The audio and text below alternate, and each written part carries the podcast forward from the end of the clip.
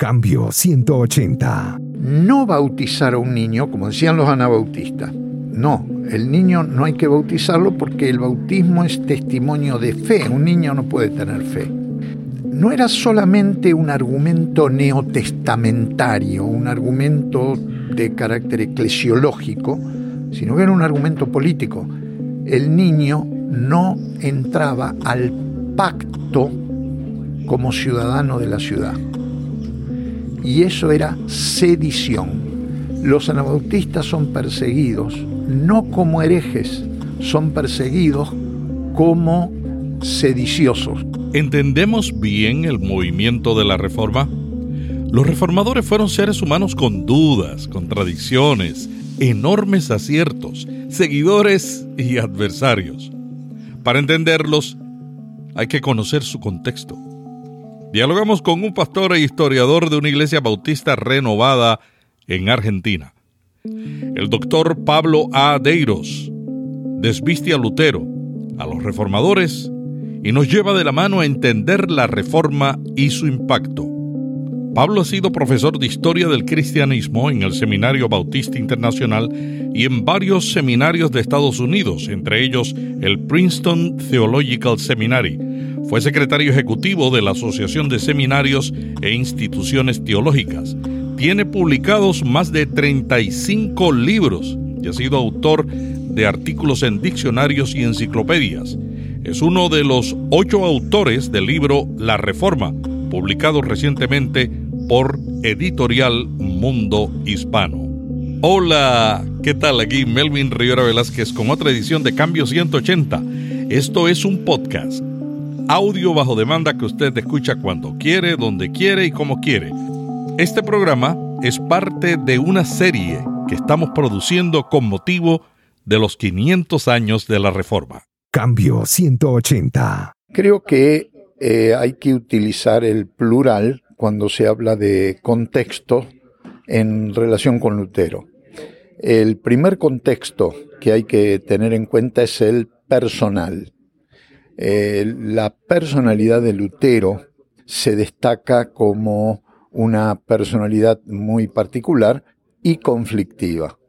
Eh, Lutero fue criado como tantos otros hijos de eh, lo que hoy llamaríamos clase media, que no lo era en aquel entonces, pero de gente que tenía ciertos recursos. Eh, el padre de Lutero eh, tenía algunos negocios, participaba de lo que era la minería en aquel entonces y tenía recursos suficientes como para poder mandar a su hijo brindarle la mejor educación. De hecho, Lutero recorrió varias ciudades desde su primera infancia hasta que llegó a la universidad en Erfurt eh, donde mm, realizó sus estudios en leyes en primera instancia. Hasta aquí la vida de Lutero mm, discurrió digamos como la de cualquier otro alemán de Sajonia en aquel tiempo, con ciertas ventajas eh, de recursos que venían de su familia. No obstante, cuando estando en la Universidad de Erfurt y teniendo un, lo que hoy llamaríamos unas vacaciones, este, vuelve a su casa y en el camino de regreso a la universidad, Lutero tiene una experiencia que lo va a marcar fuertemente. Se desata una tormenta eh, con rayos y centellas, aparentemente un rayo cae bastante cerca de él, esto lo llena de terror, como a cualquier otro personaje de aquellos años a comienzos del siglo XVI, cae de rodillas e invoca a la santa patrona de los mineros, Santa Ana, eh, diciendo, Santa Ana, sálvame de esta que me hago monje. Típica reacción de alguien en, su contexto religioso bastante eh, sincretizado y lleno de supersticiones. Efectivamente esto es lo que hizo. Eh, contra la voluntad de su padre se mete en un monasterio agustino, eh, una de las órdenes más severas en aquel entonces, especialmente por la disciplina, y trata de encontrar allí paz para su vida. Eh, lo intenta eh, con el correr de los años a través de todos los medios posibles, estudiando. Lutero fue un hombre muy, muy bien preparado, muy entrenado, teológicamente, bíblicamente. Lo hace también recurriendo a todos los medios que le ofrecía la iglesia medieval para encontrar eh, un sentido de salvación, un sentido de seguridad, de salvación y de paz interior. Ayuno, penitencia, este, peregrinaciones, además de los sacramentos de la iglesia, ¿no? Lutero prueba todo esto y no encuentra la paz que busca. Es más, hace una peregrinación a Roma, sube este, la enorme escalera de rodillas allí en Roma y lo único que descubre en Roma es la corrupción de los papas renacentistas y del clero en general. Desanimado, sigue intensificando sus estudios en Biblia, pero esto ya muestra este primer contexto de gran contradicción en Lutero mismo un hombre profundamente religioso, profundamente supersticioso y que no encuentra una respuesta a los reclamos angustiosos de su conciencia perturbada, digamos. Hasta que su consejero espiritual, von Staupitz, eh, que entre otras cosas le decía que parara de confesar pecados que no había cometido, eh, lo manda a Wittenberg y con la tarea de enseñar Biblia. Y es precisamente enseñando Biblia y estudiando el texto bíblico que Lutero hace su gran descubrimiento o redescubrimiento de la justificación por la fe y se da cuenta de que la justicia de Dios no es justicia condenatoria, un Dios lleno de ira que eh, su único objetivo es liquidar al pecador, sino que al contrario, la justicia de Dios es la que hace justo al pecador arrepentido eh, y que por la fe se acerca a Jesucristo. Lutero conoce la gracia de Dios y su vida eh, tiene un cambio radical. Este es el contexto personal. Y es muy importante entenderlo, entenderlo desde todo punto de vista, no solo desde el punto de vista del religioso propiamente, sino entenderlo también desde el punto de vista psicológico, social y demás, en relación con la vida de Lutero, porque explica eh, mucho de lo que es el fundamento sólido de la reforma, que se expresa en los cuatro principios de solo la escritura, solo Cristo, solo la fe y solo la gracia. El otro contexto que hay que tener en cuenta es el contexto eh, sociopolítico, económico de la eh, región de Alemania donde vivía Lutero. Lutero era de Sajonia, o mayormente pasó su vida en Sajonia. Hay que entender que en este momento Sajonia era parte del Sacro Imperio Romano Germánico, teóricamente bajo el gobierno de Carlos V, Carlos I de España, y de la Casa de los Habsburgo. Sin embargo, Alemania todavía estaba retrasada, muy retrasada en su desarrollo político, social y económico. Mientras Italia, por ejemplo, ya avanzaba en el Renacimiento y el Renacimiento italiano era realmente explosivo y se expresaba de maneras maravillosas a través del arte renacentista y demás, y pronto ocurre lo mismo en, en Francia y llega también su turno para el sur de Alemania, Baviera, el norte estaba todavía en la Edad Media y bien metido en la Edad Media, muy retrasado. Eh, hay que tener en cuenta que había, por ejemplo, en Sajonia nomás más de 300 feudos, señoritos que dominaban un pequeño territorio feudal. Y ese es el contexto donde se crió Lutero.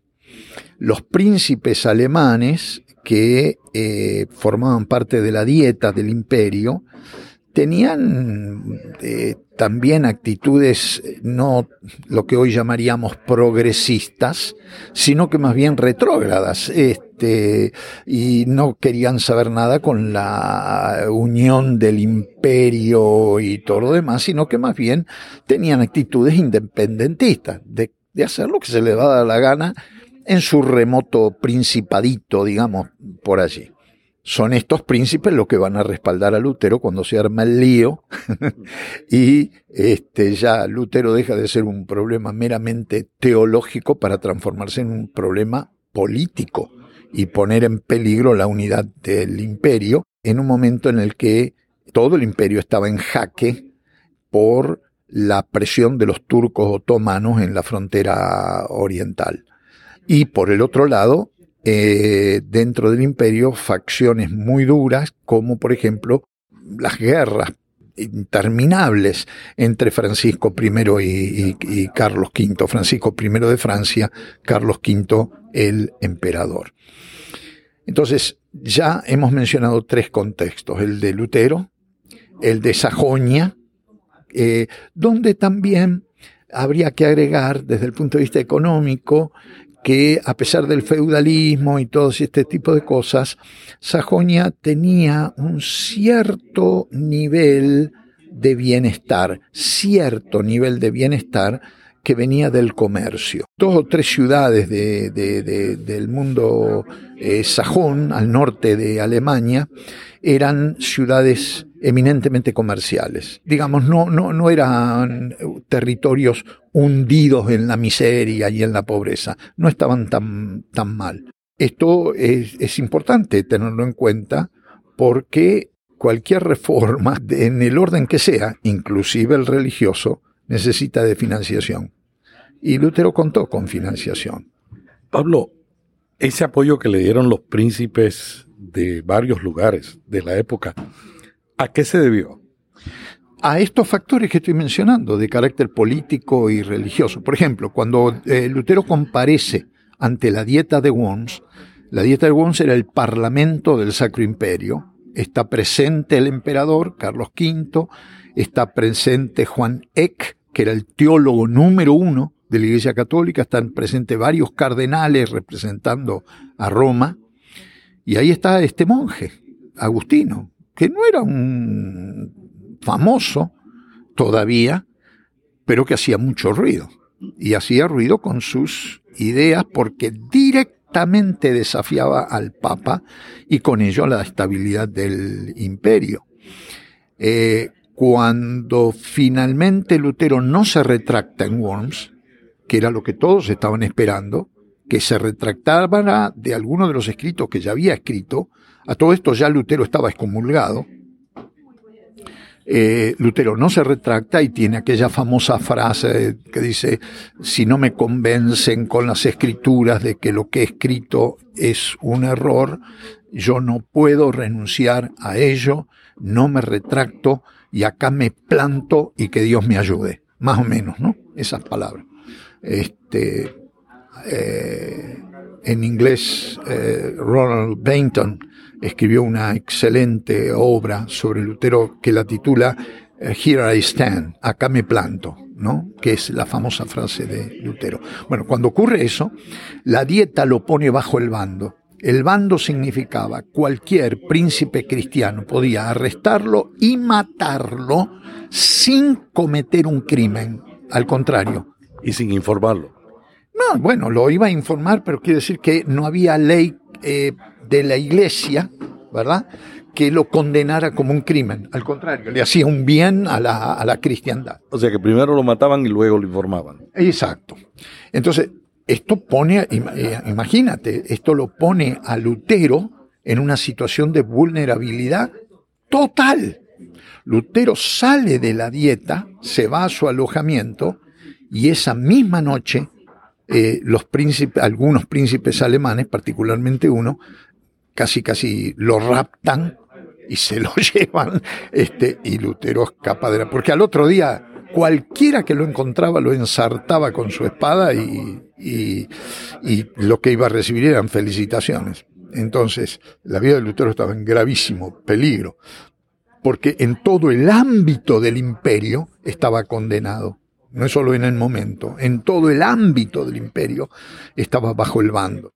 De allí sale Lutero y pasa unos cuantos meses en un castillo, en castillo de Warburgo, donde eh, probablemente eh, escribe la mayor parte de sus grandes obras. tratados. No libros muy grandes, pero tremendamente explosivos.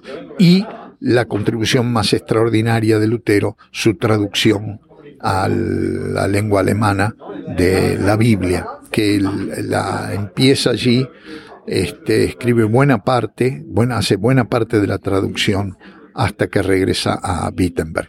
Entonces, estos tres contextos son importantes. El tercero, que sería el contexto internacional, eh, hay que entenderlo porque ayudó a Lutero a sobrevivir.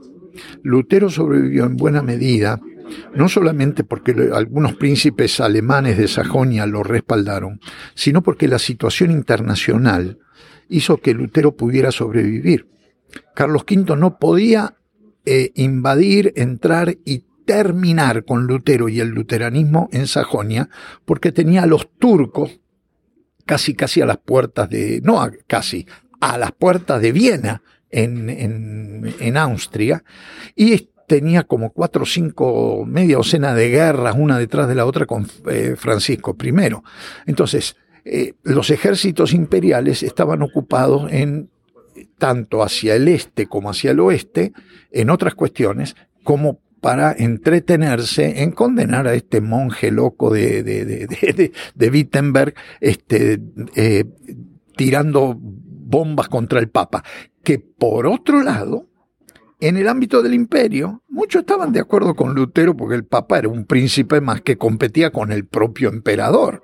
Entonces, este, no está mal que alguien hable, diga que el Papa es el anticristo y que es una bestia y que este, es un siervo de Satanás y, y, y diga todo eso, porque en el contexto internacional había intereses políticos que les convenía ese tipo de mensaje a cargo de este monje medio olvidado ahí en, en el norte de Alemania.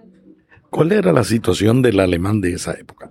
A, esta pregunta eh, hay que responderla en función de en qué estrato social se encontraba la persona. Empecemos por abajo.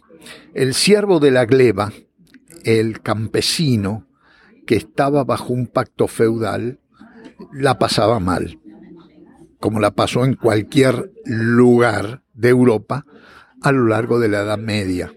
Muerto de hambre, trabajando para su Señor, viviendo de la gracia de su Señor y sujeto a la ignorancia, la enfermedad, las plagas que cada dos por tres diezmaban la población y en condiciones miserables de vida. En la otra punta de la escala social estaban los señores, feudales y los obispos, que eran señores feudales, y los monjes, los abades, que también eran señores feudales. Y en el medio, no podemos hablar de una clase media porque el concepto de clase media es, moderno, pero en el medio había un sector social de propietarios, artesanos, gente que contaba con ciertos eh, recursos. Lutero pertenecía a esa franja, que en Sajonia, como dije antes, era bastante importante por el comercio que había. Es más, en, en muchos de sus escritos, Lutero se dirige a este tipo de gente. Lutero no estuvo nunca, y el luteranismo no estuvo identificado con las clases eh, con los campesinos y los siervos de la gleba. Es más, en 1525 se produce un levantamiento de campesinos que ya no aguantaban más las condiciones de miserables en las que vivían. Que en realidad el levantamiento, la guerra de los campesinos, como se la conoció de 1525, era un poco el producto de una época de transición. Es decir, también el norte de Alemania estaba saliendo del orden feudal y entrando a un nuevo orden. Empiezan a aparecer ya, y en algunos lados muy, de manera muy avanzada, como por ejemplo en Francia, la idea de nacionalismo, que no era conocida antes la, la, idea de yo soy alemán, yo soy francés, yo soy italiano. Esta idea aparece en fines del siglo XV, comienzos del siglo XVI. Entonces, se produce una gran transición este, social, política y económica con dolores de parto. La guerra de los campesinos de 1525 es expresión de esto. ¿De qué lado se pone Lutero? Lutero se pone del lado de los señores, no se pone del lado de los campesinos. Y entonces escribe un tratado contra las hordas infames de los campesinos, pararán, pararán, pararán, donde los manda al infierno, etcétera, etcétera, y no tiene la menor consideración de los justos reclamos de estos sectores sociales que estaban siendo masacrados, estaban siendo explotados. Esto es uno de los estigmas sobre Lutero los críticos de Lutero se han alimentado este, de, una manera extraordinaria con este error de perspectiva. Eh, ni hablemos de los autores marxistas, ¿no? Los autores marxistas eh, se cometen errores anacrónicos gravísimos cuando evalúan a Lutero a partir de la teoría de la opresión o a partir de la teoría de la lucha de clases y cometen una serie de anacronismos que no toman en cuenta cuál era la, real situación social, política y económica en la primera cuarta parte del siglo XVI. Lutero era un hombre de su tiempo, no era Jesucristo. Al evaluarlo uno tiene que tener en cuenta estos contextos, pero eh, no cometer el anacronismo de evaluar estos contextos eh, con los criterios de hoy, sino con, con, la situación de comienzo del siglo XVI. Otra crítica que se le hace a Lutero es su pensamiento antisemita. ¿Qué piensas? Todo depende de dónde uno está leyendo a Lutero.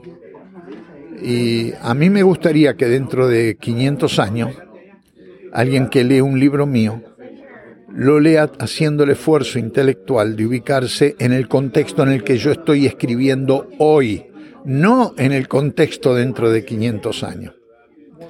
Por supuesto que hay pasajes en Lutero que son 100% antisemitas, pero también hay pasajes en Lutero donde Lutero reconoce que la fe cristiana es herencia del pueblo judío cuando Lutero en algún pasaje se presenta antisemita, no es más antisemita que cualquier hijo de vecino de su tiempo. Los judíos son sucios, los judíos son avaros, los judíos son responsables de todos los problemas económicos que tenemos. Los mismos argumentos que usó Hitler, los mismos argumentos que en América Latina gobiernos nacionalistas y de derecha han utilizado en contra de los judíos los mismos argumentos antisemitas, que tienen que ver más con la cultura del momento que con una profunda convicción, especialmente de carácter religioso. Entonces, Lutero fue antisemita, sí, pero no más antisemita que cualquier, cualquiera de sus vecinos, ¿verdad? Eh, porque también fue antiturco. Es decir, cuando uno lee la obra de Lutero tapa a tapa, tapa a tapa, no sé si era más antiturco que antisemita. Eh, los turcos son todos representantes de Satanás y qué sé yo y qué sé cuánto. ¿Por qué? Porque los otomanos le estaban pisando los talones y además... Pero por otro lado hay pasajes en Lutero donde Lutero habla de los turcos otomanos haciendo la voluntad de Dios. Es decir, en el marco del contexto histórico, cumpliendo la voluntad de Dios para castigar a los cristianos por sus pecados y, todo lo demás.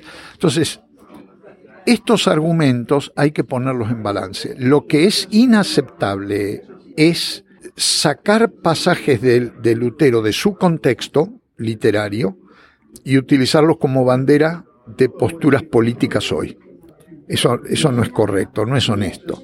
Eh, Lutero merece ser respetado y, si cometió errores, como cualquier ser humano comete errores, eh, hay que evaluar el error en el marco, en su marco histórico, en su momento eh, histórico. Porque además del antisemitismo y el antiturquismo, si, si cabe la, la, expresión, Lutero también dijo muchas otras cosas que hoy nosotros no aceptamos desde una ética cristiana o, o, o, o no serían formas con las que nosotros estaríamos 100% de acuerdo.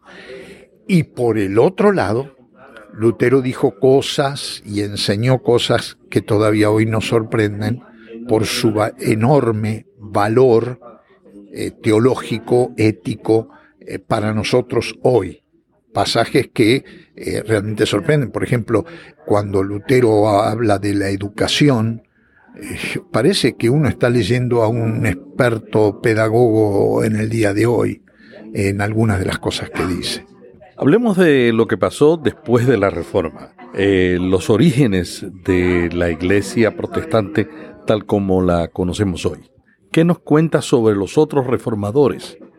Las ideas de Lutero, eh, y esto es un elemento también de contexto muy importante, del contexto general, las ideas de Lutero viajaron lejos y viajaron rápido.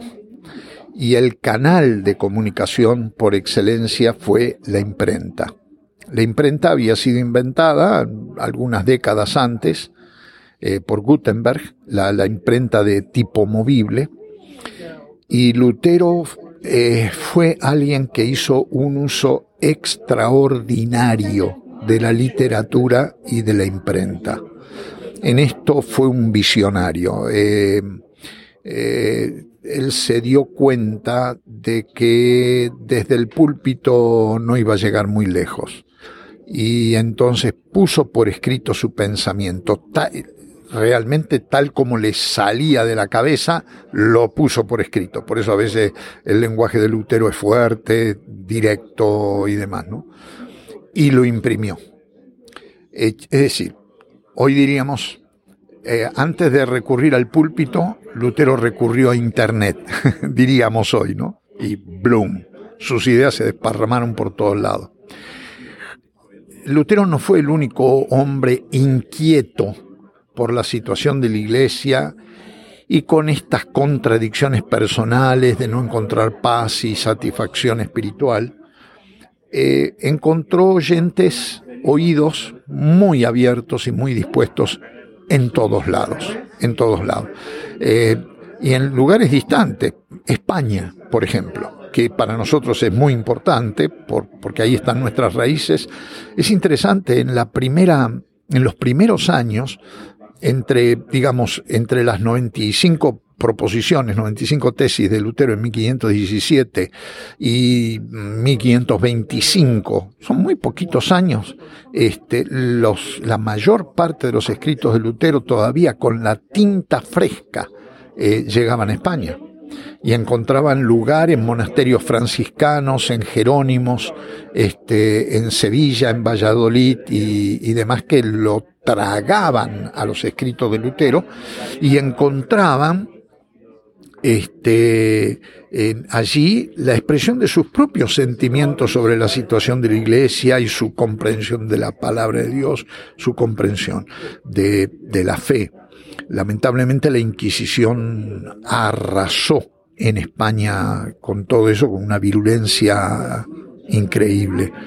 Eh, pero las ideas de Lutero viajaron rápido. Esto hizo que en muchos sectores que ya estaban intelectual y espiritualmente preparados, eh, esas ideas prendieran rápidamente. Había muchos eh, sacerdotes y, maestros eh, en universidades europeas que tenían inquietudes similares a las de Lutero y cuando leyeron a Lutero eh, se identificaron inmediatamente con él y empezaron a dar esas enseñanzas. No fue muy difícil para estos hombres que eh, el predicar desde el púlpito y aún escribir y publicar sus propias obras, que pronto se encontrarán de contrapunto con la Iglesia eh, de Roma y que se vieran en algunos casos y contra su voluntad, como fue el caso de Lutero, se vieran expulsados de la iglesia y, enfrentados a la iglesia. Este fue el caso de Ulrico Zwinglio en eh, Zúrich. Zwinglio era pastor o el, principal sacerdote de la Großkirche en, en Zúrich, la catedral de Zúrich, predicador y eh, humanista, y muchos humanistas eh, estaban redescubriendo la Biblia a partir del estudio del texto bíblico en las lenguas originales, el hebreo y el griego. Y, era muy fácil, especialmente con el Nuevo Testamento griego, leer una cosa y ver que la realidad de la iglesia de su día era completamente diferente, es más contradictoria. Y entonces empezaban a abrigar dudas y a, predicar estas nuevas cuestiones. Por supuesto, Lutero también les daba letra con, sus escritos. Entonces, se produce un estallido de reforma en Zúrich. De Zúrich, el reguero de pólvora pasa a algunos discípulos de Zwinglio, que van a ser los primeros anautistas bíblicos a partir de enero de 1525. Este Baltasar Hubmayer, Conrado Grebel, Felix Mans y, eh, Felipe eh, Jorge Blaurock y, y varios otros, que abren una nueva rama dentro del, de la reforma, que es el movimiento radical, la reforma radical, muy diferente de la de Lutero, Zwinglio, Calvino, Bucero y, otros, que se consideran reformadores magisteriales. Magisteriales porque todos ellos tenían títulos universitarios. Los otros también los tenían, pero estos desarrollaron iglesias más eh, dentro del paradigma de cristiandad e iglesias territoriales ligadas al Estado. Es decir, Lutero con apoyo de los príncipes alemanes, Zwinglio con apoyo del Consejo de la ciudad de Zúrich, Calvino en Ginebra con el apoyo del Consejo de la ciudad de Ginebra. No lograron estos grandes, Bucero en, en Estrasburgo, eh, no lograron estos reformadores eh, liberar a la iglesia del paradigma de cristiandad paradigma de cristiandad inaugurado por el emperador Constantino, que liga a la iglesia con el Estado, y que es el fundamento de la iglesia católica apostólica y romana, ¿verdad? El luteranismo no terminó con eso, el calvinismo no terminó con eso, los reformados de Zwinglio no terminaron con eso. Los anabautistas lo intentaron y lograron mucho, teóricamente. En la práctica ya en los siglos XVII, XVIII, el paradigma de cristiandad incluso siguió vivito y coleando entre los bautistas, cuáqueros, y en el siglo XVIII entre los menonitas, entre los metodistas, etc. Hasta el día de hoy. De hecho, el denominacionalismo, que es una ideología nacida en los Estados Unidos entre mediados del siglo XVIII y, y la guerra de secesión, tiene mucho todavía del paradigma de cristiandad. Y, hoy estamos en medio de una gran revolución, con el denominacionalismo que se viene abajo por todos lados como producto de la modernidad y nuevas maneras de ser la iglesia en la posmodernidad. Pero esto es otra historia. Cuéntanos, ¿por qué algunos de estos reformadores posteriores consideraban a Lutero conservador? No sé si lo consideraban conservador, eh, eh, porque en realidad Zwinglio, Calvino, Bucero y, y, muchos otros reformadores, estos son los más famosos, ¿verdad? Y los más influyentes, eran todos muy buenos luteranos, teológicamente hablando. Todos ellos fundaron su reflexión teológica sobre el pensamiento de Lutero. Eh,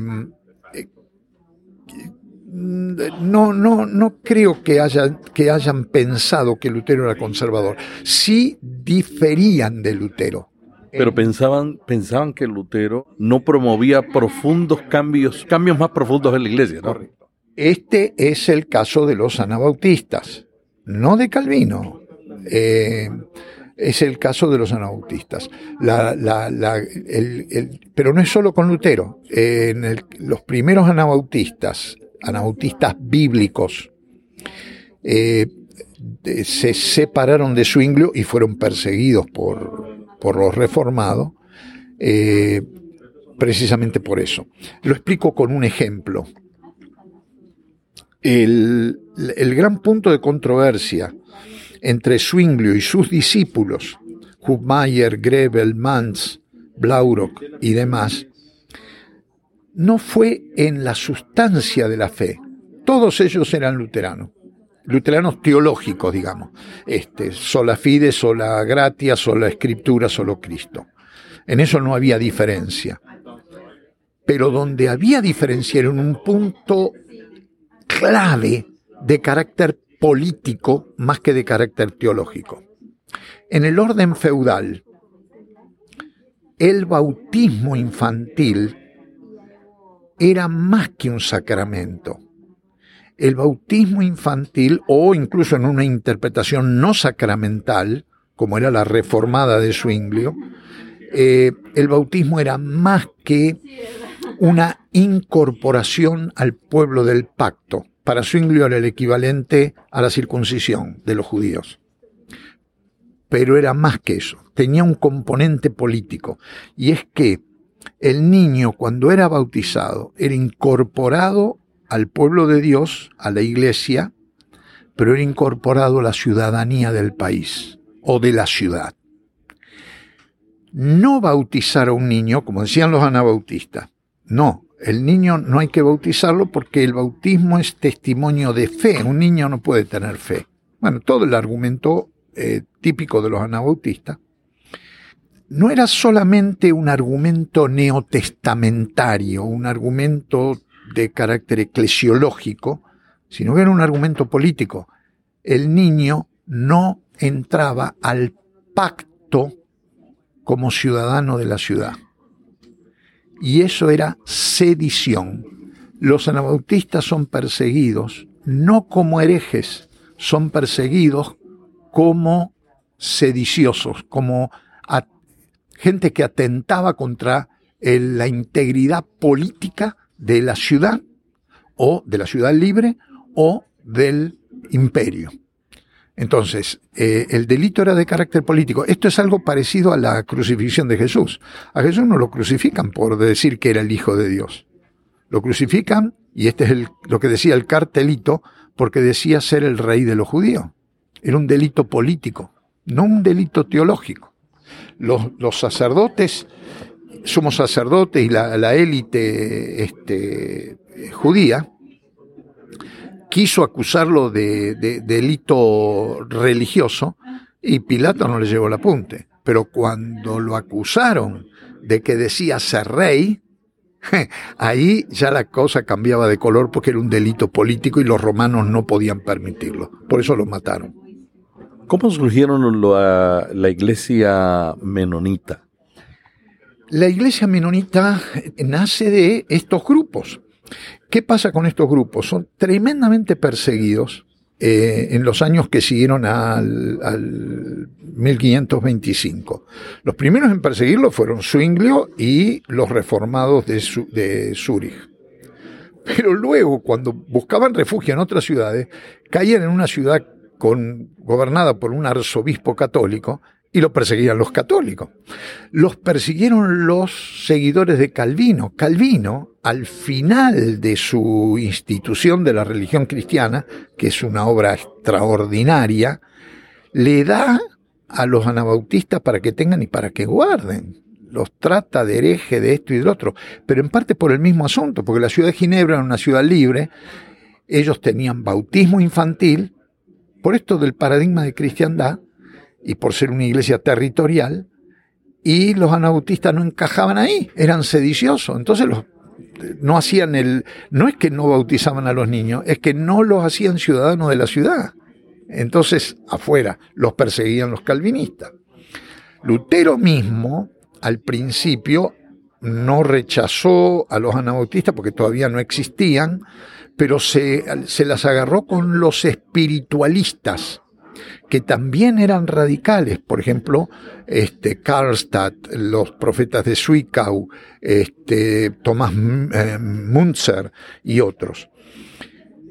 En esos años hubo en la ciudad de Münster muchos anabautistas empezaron a reunirse allí porque eh, comenzó a correr la idea, dada por profetas, entre ellos Melchor Hoffman y, varios otros, de que esa ciudad iba a ser la nueva Jerusalén. Otra vez, eh, Melvin, hay que entender acá el contexto. Este es un contexto de desesperación. Eh, a ver, si vos te encontrás viviendo con tu familia en Sarajevo en los años de la guerra y, y estás buscando refugio y vayas al norte, al sur, al este o al oeste, lo único que encontrás es muerte, llega un momento que te desesperas. Basta que se levante un tipo que diga, anda a tal ciudad porque el Señor viene y va a ir a esa ciudad y esa va a ser la nueva Jerusalén. En tu desesperación vas a hacer todo lo posible por irte allí. Esta era la situación con Minster y los anabautistas. Perseguidos por protestantes y católicos, se fueron a Minster y en Minster ocurrió cualquier cosa. Otra vez por la desesperación. La mayoría murió liquidado por los ejércitos imperiales. Eh, dos líderes, uno de ellos murió en batalla, el otro loco de remate decía que era el rey David y mientras la gente se moría de hambre porque ya no había ni siquiera el cuero de los zapatos para masticar, este eh, tenía un harén de cuánta mujer andaba por allí adentro de las murallas. Bueno, y terminaron todos liquidados. Eso creó un escándalo en toda Europa. Para muchos católicos y protestantes el anabautismo era Minster y los escándalos de Minster y los abusos y la vergüenza y todo lo demás. Pero los anabautistas quedaron desparramados, anabautistas bíblicos quedaron desparramados un pastor en los Países Bajos, eh, Menno Simons, Ana Bautista, comenzó a reunirlos. Les dio orden, les puso disciplina, les enseñó la palabra, articuló una confesión de fe y rescata al grupo con todos los valores que ese grupo venía trayendo desde los pioneros de 1525, Hummayer, Grebel, Mans, etc. Y ahí nacen los menonitas, que fue un pequeño grupo de una profunda fe evangélica sobre las ideas de Lutero, la teología de Lutero, porque todos tenían la misma teología, variaban después en su eclesiología. Y en el caso de los menonitas, un poco algunos elementos de cristología, un tanto diferentes, eh, pero con un perfil evangélico 100%. Pero sufrieron mucho, porque fueron muy... En los Países Bajos tuvieron paz, prosperaron, ejercieron una fuerte influencia en el siglo XVII sobre grupos separatistas ingleses, que van a ser lo que luego se van a llamar bautistas, en Inglaterra. Bautistas en Inglaterra recibieron muchas influencias de los menonitas en, en los Países Bajos, también ellos escapando de las persecuciones bajo Jacobo I en Inglaterra. Y este, la historia de los menonitas es una historia fascinante porque es la supervivencia de un pueblo perseguido perseguidos en Europa, estamos ya pasando los siglos XVII, XVIII, fines del siglo XVIII, este, muchos de ellos eh, siguen bajo persecución. Eh, con Catalina la Grande, eh, muchos anabautistas o menonitas alemanes son trasladados a lo que hoy es Ucrania y muchos de ellos cuando llega, cuando se produce la revolución bolchevique, 1917, se ven forzados, perseguidos, se ven forzados a escapar, muchos de ellos escapan vía Shanghái, todo esto a pie, ¿eh? escapan vía Shanghái, algunos van a Canadá, otros a Estados Unidos y muchos vienen a Paraguay, Argentina y el sur de Brasil especialmente Paraguay. Cuando llegan a Paraguay, le dan la bienvenida el gobierno paraguayo, pero los manda al Chaco paraguayo, donde no había nada. Lo único que había eran indígenas hostiles, alimañas de todos los colores, y esta gente civiliza el Chaco paraguayo, que hoy es uno de los lugares más prósperos en toda América Latina.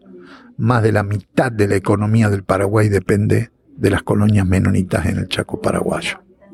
Una historia mm, fascinante. Se te caen las lágrimas leyendo los sacrificios de, estos hermanos en la fe, buscando su tierra prometida y este, la libertad para adorar a Dios conforme eh, su conciencia. Hablemos de la iglesia anglicana. ¿Cuáles fueron los orígenes? La iglesia anglicana eh, nace con, un poco de, digamos, a posterioridad. Es casi, casi, casi su nacimiento paralelo un poco con eh, las reformas de Calvino en, Ginebra, un poco más tarde. Eh, ¿Por qué? Porque en realidad ya había movimientos de inquietud, las ideas de Lutero llegan, llegan las ideas de los humanistas. Por ejemplo, Erasmo tuvo mucha influencia en Inglaterra, enseñó en Oxford y demás. Y estas ideas, el humanismo y el protestantismo iban muy ligados, ambos llevando a la lectura de la Biblia, ¿no? y especialmente en las lenguas originales, y eso solo ya armaba, armaba, eh, creaba ebullición teológica. Este, así que había grupos eh, que tenían este tipo de inquietudes, pero el catolicismo era dominante, muy fuerte. La iglesia era dueña de dos tercios de la tierra en Inglaterra hacia para cuando llega al trono un jovencito, eh, hijo del fundador de la dinastía de los eh, Tudor, Enrique VIII. Enrique VIII, hijo de Enrique VII, es el segundo en la dinastía Tudor, después de la guerra de los Roses, y eh, sube al poder. Muy buen católico, con veleidades de teólogo, y no era mal teólogo, eh, enfrenta a Lutero, cuando Lutero escribe su tratado sobre el cautiverio babilónico de la iglesia, Enrique VIII le responde y el Papa se quedó muy contento con la respuesta de Enrique y lo llama Defensor Fides, el defensor de la fe, título que todavía hoy tienen los monarcas ingleses, defensores de la fe. Eh, el problema con Enrique es que además de buen teólogo, era un muchacho medio loco. Lo casaron de prepo con Catalina de Aragón, que se había casado con su hermano, era un arreglo político, los casamientos en aquella época eran todos políticos, con la desgracia de que su hermano muere muy joven y aparentemente antes que se consumara el matrimonio. Es decir, la consumación del matrimonio casi casi era como la firma del documento diplomático que sellaba el acuerdo político. Entonces, este, no se consume el matrimonio y eh, le dicen a Enrique, te tenés que casar con la viuda, este, porque si no se nos viene abajo el pacto con España. Y por supuesto era pacto en contra de Francia. Eh, así que termina Enrique con Catalina de Aragón, ella era unos cuantos años mayor que él, casi 20 años mayor que él, eh, pero no importa porque él no se privaba de nada, este, en la corte tuvieron 13 hijos, todos murieron, menos una, enfermita y y muy débil, María, eh, hasta que en una de esas tantas vueltas, Enrique queda seducido por los ojos de una cortesana, Ana Bolena. Ana Bolena no era tan bonita, pero parece que tenía lindos ojos. y este se perdió con los ojos de, de, Ana Bolena. Y en parte eh, por, por aparentemente cierta búsqueda desesperada de un heredero varón para el trono, y parece que esto es auténtico, que era así, eh, hace todo lo posible por repudiar a Catalina, lo cual no era sencillo, porque no era una cuestión de divorcio, era una cuestión de romper un arreglo con, además, este, eh, Catalina era la tía del emperador, de Carlos I de España, Carlos V, emperador del, imperio. Es decir, el rollo político acá era terrible. Era terrible, era una cuestión de telenovela mexicana o venezolana. Acá había un lío político este, de, mayúsculo. Y la cuestión es que finalmente la repudia a la pobre Catalina, la manda a vivir allí en un castillo.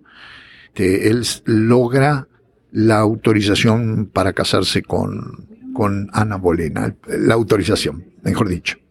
Lo encomienda a su canciller, el cardenal Hulsi, que le promueva con el Papa, porque todo esto lo tenía que resolver el Papa, pero el Papa también metía los dedos políticos en el asunto, que consiga la autorización del Papa para anular el matrimonio con Catalina y casarse con Ana Bolena. Ahora, eso era una misión imposible, esa sí que era misión imposible.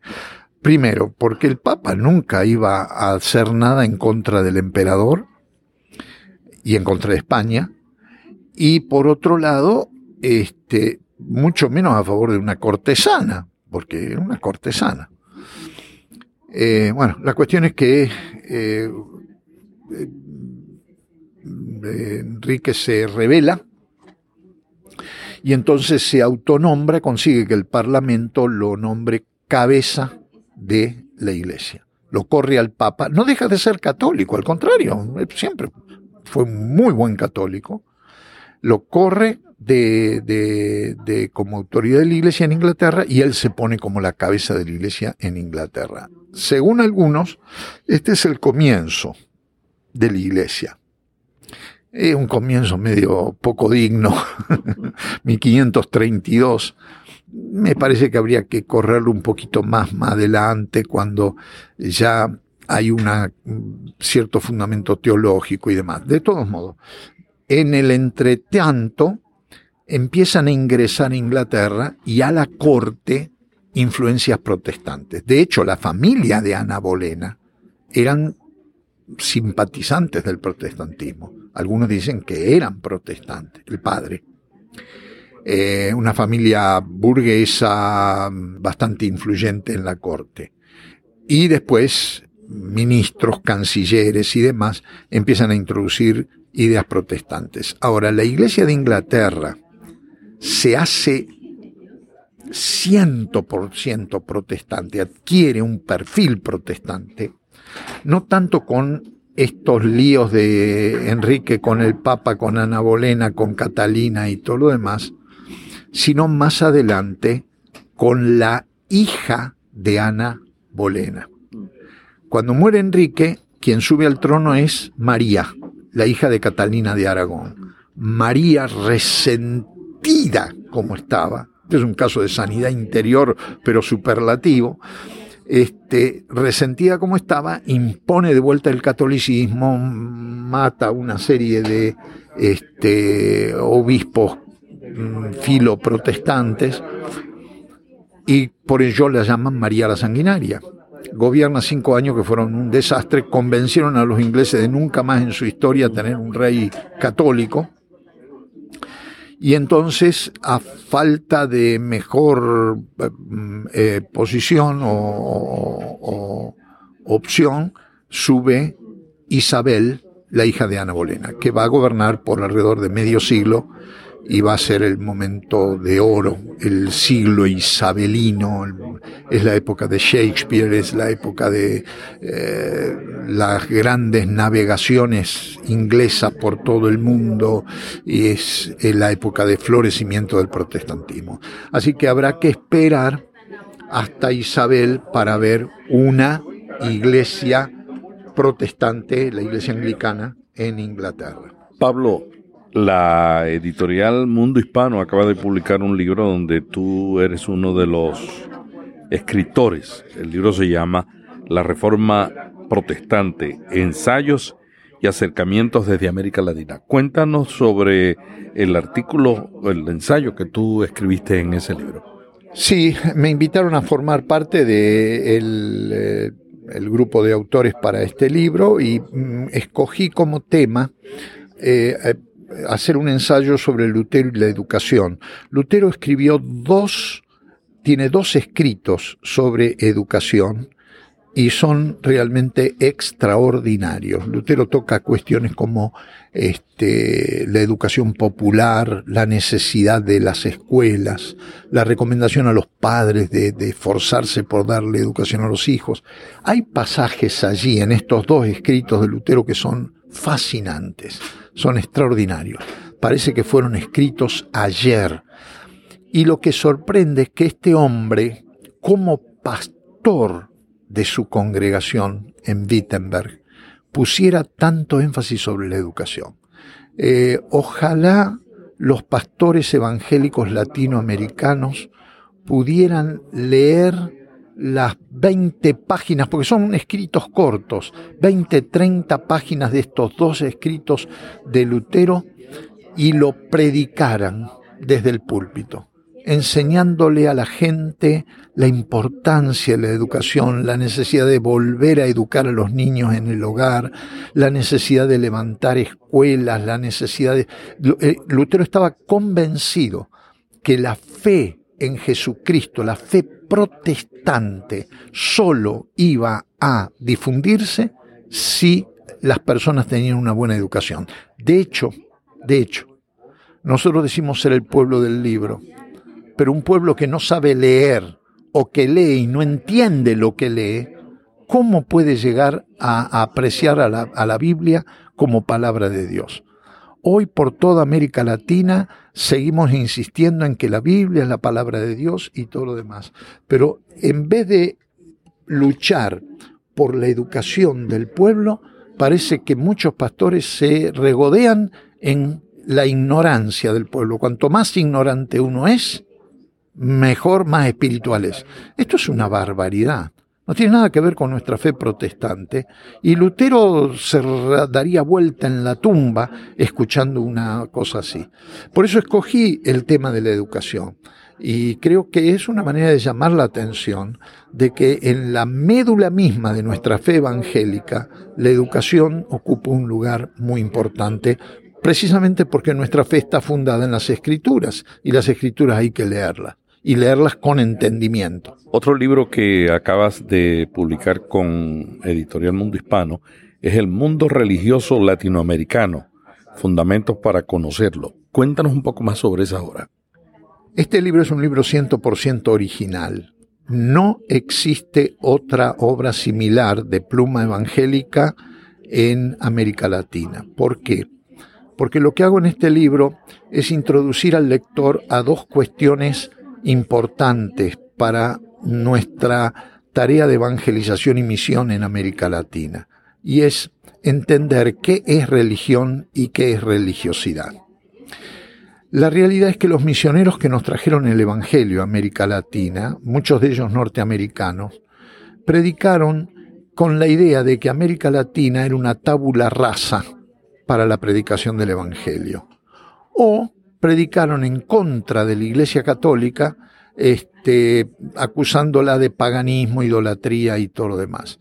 Bueno, gracias a Dios que nos llegó el Evangelio de alguna manera, pero la verdad que fueron gravísimos errores misiológicos. Primero, porque los pueblos latinoamericanos, especialmente los pueblos indígenas, no eran una tábula rasa. Dios no, no, vino con el primero misionero norteamericano protestante a América Latina. A Puerto Rico no llegó este, con las primeras denominaciones evangélicas en el siglo XIX. A Puerto Rico llegó con Cristóbal Colón, que trajo la Biblia, fue el primero en traer la Biblia. Pero aún antes de Colón, los caribes, los arawak, los ibonei, ya tenían testimonio de Dios en sus tradiciones orales, en sus mitos, en sus leyendas y todo lo demás. Esto es lo que destaca este libro. Ignorar esto significa ignorar nuestras raíces y predicar al aire sin saber a quién le estamos predicando. Este libro analiza también no solo las religiones precolombinas y de los pueblos etnográficos actuales, que es muy importante conocerla, sino que también analiza las realidades presentes del catolicismo popular, el protestantismo popular, la religiosidad popular.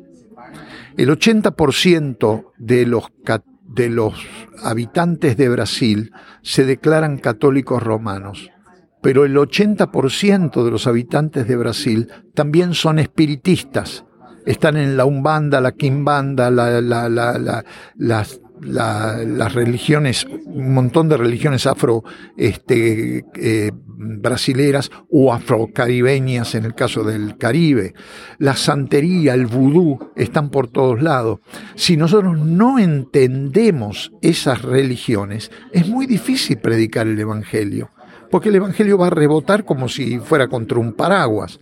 La única manera que el Evangelio penetre es cuando el que, el que lo predica conoce algo de la cultura del que lo está recibiendo.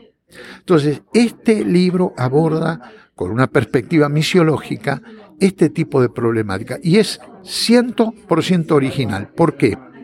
Porque también está escrito con una perspectiva multidisciplinaria. Dios me ha dado el privilegio no solamente de ser pastor por casi 50 años y profesor de, Biblia y de misiología, sino también de ser profesor de prehistoria, antropología, etnología general y americana. Estos temas los conozco muy bien y los puedo tratar académicamente como los trato en este libro.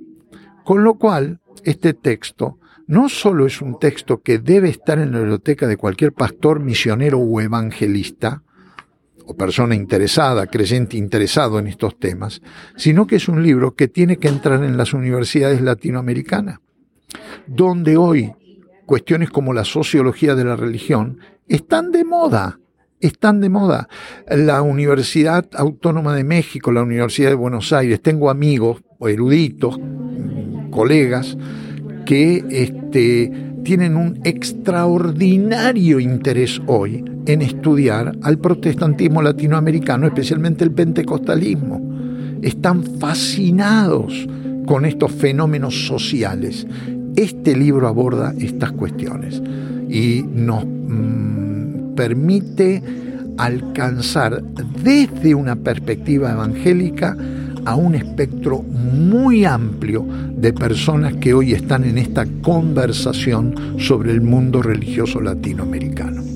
Hasta aquí Cambio 180. Cada semana, Melvin Rivera Velázquez dialoga con destacados invitados sobre temas de interés para pastores y líderes. Cambio 180 le ayuda a mantenerse relevante en un mundo cambiante. Para más artículos sobre estos temas, visite cambio180.com. Cambio 180.